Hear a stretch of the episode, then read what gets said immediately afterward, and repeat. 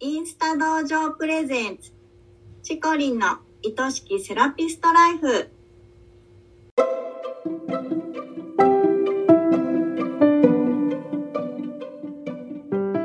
セラピストの皆様こんにちは。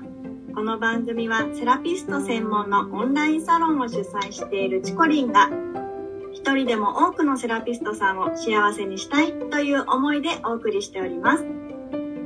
日からこの仕事がもっと好きになるそんなコンセプトのもと毎週水曜日のお昼12時に配信しています聞き手は私インスタ同情生のゆりりんです今週もよろしくお願いしますはい、よろしくお願いします。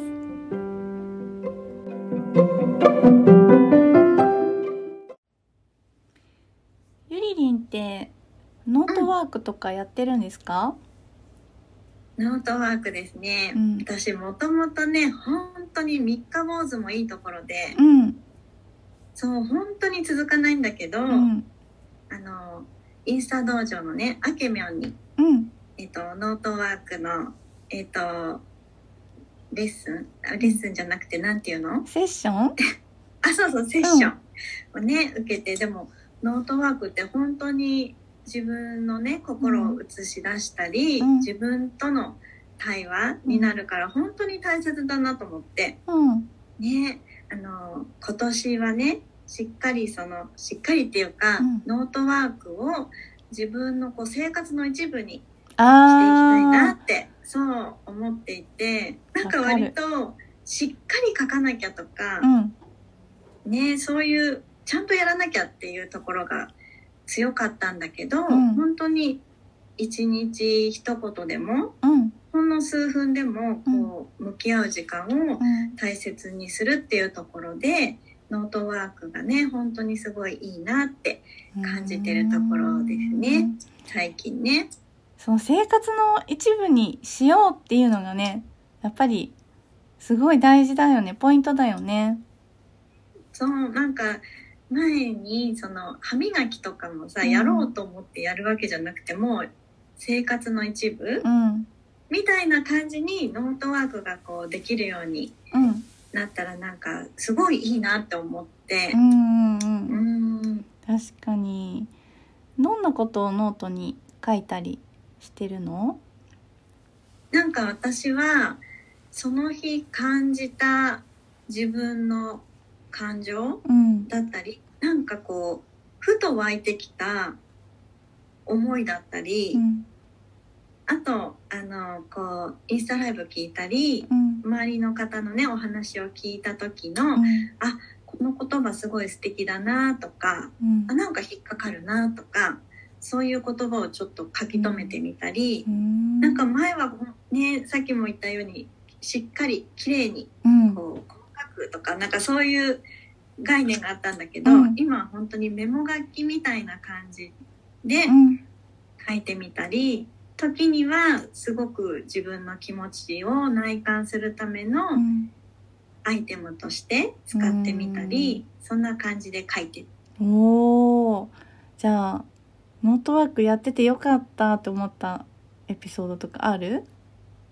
うん、なんかなんで私今日こんなにイライラしてるんだろうとかね、うん、なんか意味もなくこうモヤモヤしてるなって思った時あに、それをやることで気づきがあこういうところでこここの人のこの言葉にモヤモヤしてたんだとか、うん。じゃあなんでこの言葉にモヤモヤした自分がいたんだろうとか、こう無意味にモヤモヤとかうん。ざわざわとかするんじゃなくて、うんどうしてそれを自分がそう感じたのかなっていうのを見てあげることで自分の気持ちがすごくこうほっとする、うん。あ気づいてくれてありがとうみたいな、そそんな感じになる時がやっててよかったなって。おー。なんか心の支えでありカウンセラーさんみたいなねノートが。ノートがそういう役割をしてくれてるみたいなそんな感じですかね。そうなんかノートを自分の親友のように、うん、うん、ってねあけみょんも言ってくれてたんだけどねうん、すごいいいですね。ね、前はその親友をねひどいことにペッペッってその辺にね。そうなのよね。そう置いてたりしたから、うん。やっぱそういう些細なところからねうんうん。やっていけれやっていこうかなって。うん。めちゃくちゃいいです。私も今年ねノートワーク習慣にしようと思って頑張るので、一緒に頑張ろう。ん頑張ろう頑張ろう。う またちょっと年末とかにねどうだったっていう話したいね。ね、うん、ねそう。ちゃんと続けられたよって言えるようにね。言いましょはーい。うはい。じゃあ今日の話題に行きますはいお願いしおますそれでは今週のテーマです。どうしたら施術が上手くなりますか？というご質問です。お願いします。はい。えっ、と、施術がうまくなるコツっていうのを、まあ、とにかく回数を こなすっていうことに尽きるんですけれども、あの、例えばまあご予約がなかなか入らないってことであれば、まあバイトでもいいのでね、週1、2回とか、駅前にある多忙なサロンとかでね、ちょっとひたすら手を動かすチャンスを作るっていうのも一つの手かなと思います。うん、でやっぱりいろんな体型やいろんな肌質の方がいてほんと100人いたら100通りなんですよね。なんで、うんやっぱり経験による見極めっていうのができるようになるには、まあ、最低1,000人とかを施術する必要があるのではないかなと個人的には思ってるんですね。まあでもとにかく経験を詰めっていうのは、まあ、未経験の方にとってはすごく耳の痛い言葉だとは思 思います。うんうんね、経験を積みたくても、まあ、子育て中の方などは特になかなかその時間とか動きっていうのが思い通りにならない状況もあると思います。ではい。そういう方におすすめなのがうん施術動画をたくさん見ることとうんあの月に1回施術を受けに行くことですね。うんうんまあ、もしあもちろん月1回じゃなくてもね何回でも行ってもらったらいいんですけどあの何をされたら嬉しくて満足できるのか何が不快なのかそういうのって自分が体験してみないと本当にわからないんですよ。うんうん、で1時間のフェイシャルメニューと2時間半のトータルメニューとって言ってもやっぱり全然違うじゃないですか。うんで時間が長ければ満足するっていうものでもないですないんですよね。うんうんうん、で施術だけじゃなくってタオルワークとかご案内などの所作や待ち時間サロンのインテリアお茶セラピストの話し方とか聞き方あとお部屋の温度とかねもう学ぶべきことって溢れてるんですよ。うんなのでその自分が体験することに対して月に1万2万とか払っても惜しくないなと私は思ってます。うんで今は施術動画っていうのはすごいもう溢れてますよねネットに。うんで YouTube にはスクールで習うぐらいの詳細な説明を加えた良質な施術動画もたくさん今は出回ってますしインスタでももう世界中のセラピストさんの珍しい手技を見ることもできます。うんうん、めちゃくちゃいい時代ですよね。そうですうね。ん、で動画を見ながらいっぱい頭にすり込んでもらってたくさんイメージングしてください。うんでそのイメージした通りに手が動くように手首とか指の可動域を広げるようなストレッチをしてみたり実際に手を動かしてみてください。うん手のストレッチ。あそうですそうです。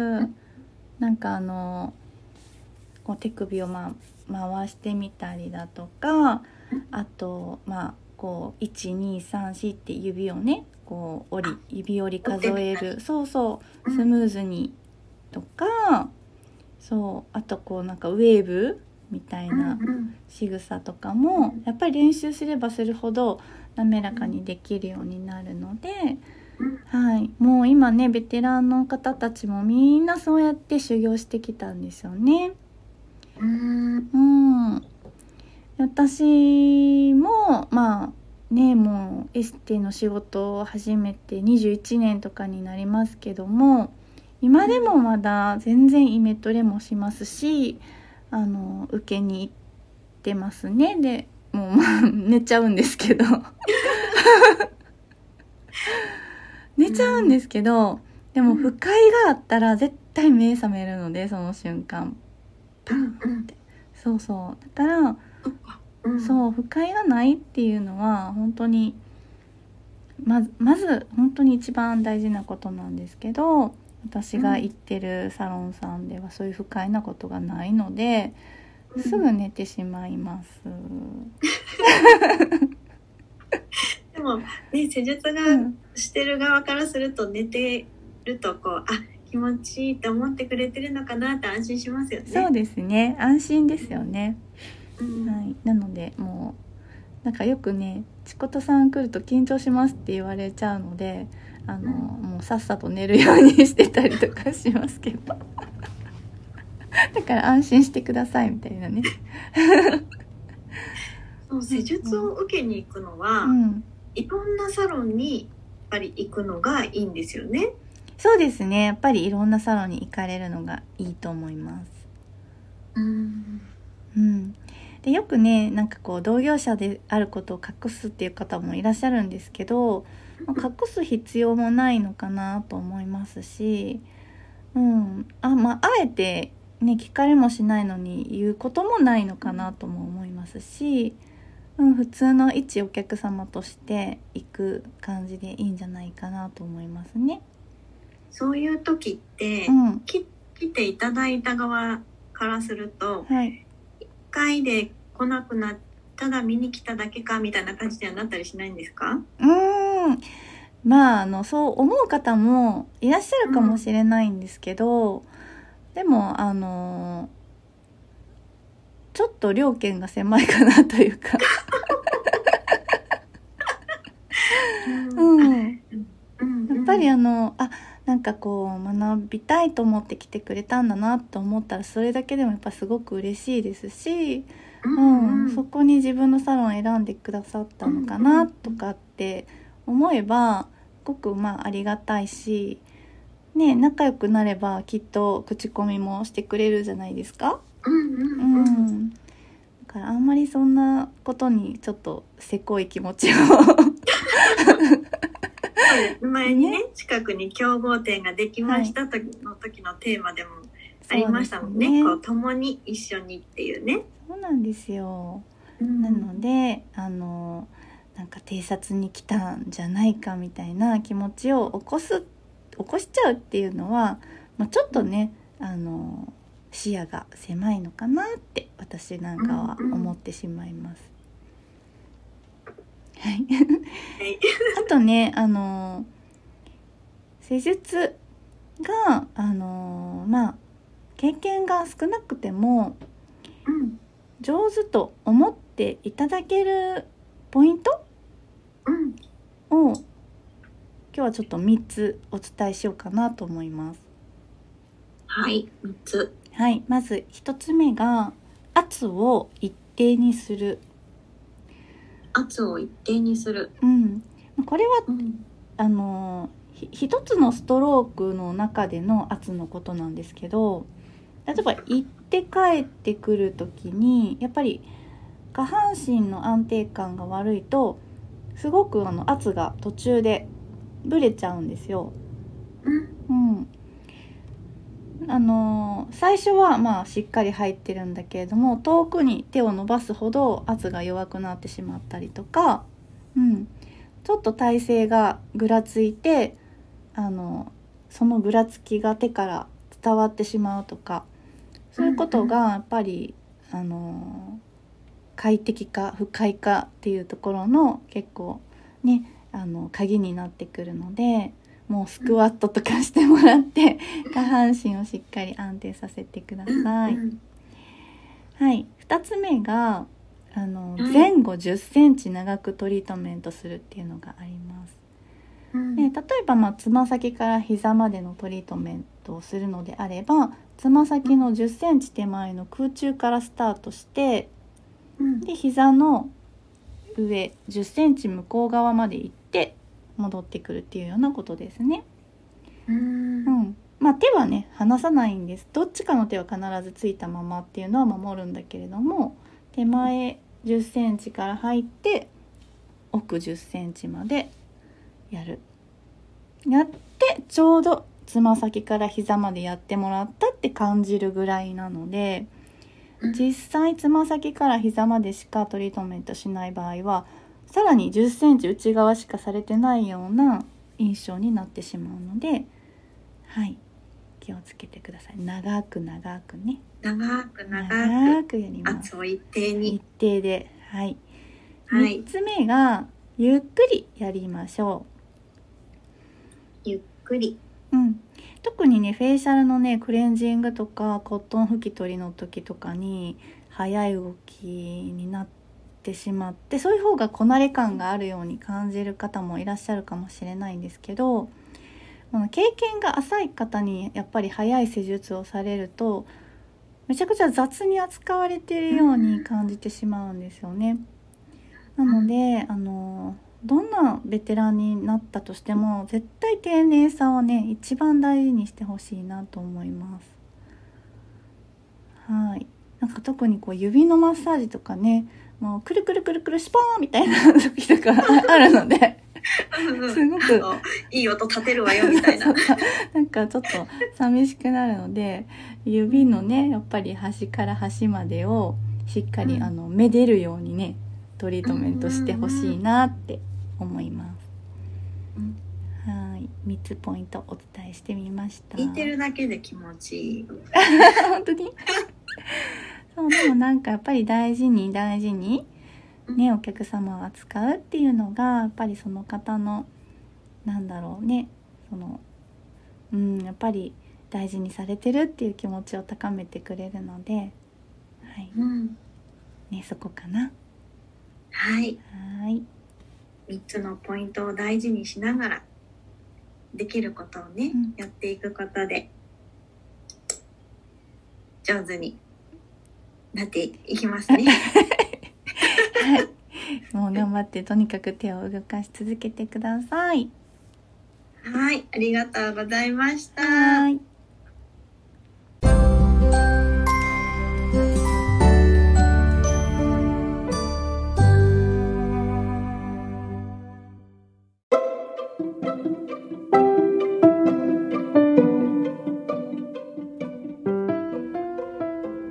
今日の内容を聞いて皆さんはどんな風に感じましたか？インスタ道場プレゼンツチコリンの愛しきセラピストライフ。あっという間にエンディングのお時間ですね。今回もたくさんのセラピストさんに聞いてもらいたいです。この番組を聞いてチコリンやインスタ道場に興味を持った方はぜひチコリンのインスタをフォローして投稿チェックしてくださいね。チコリンが毎朝9時からやってるインスタライブも必見ですよ。番組ではリスナーセラピストさんからのご質問やお悩み相談も大募集しています。100名以上のセラピストが所属するインスタ道場主催のチコリンが時に寄り添い、時に辛口で解決のヒントをお伝えします。番組の公式 LINE を登録し、そちらから送ってくださいね。インスタの DM からでももちろん大歓迎です。それでは、チコリンの愛しきセラピストライフ、本日はここまでです。また来週お会いしましょう。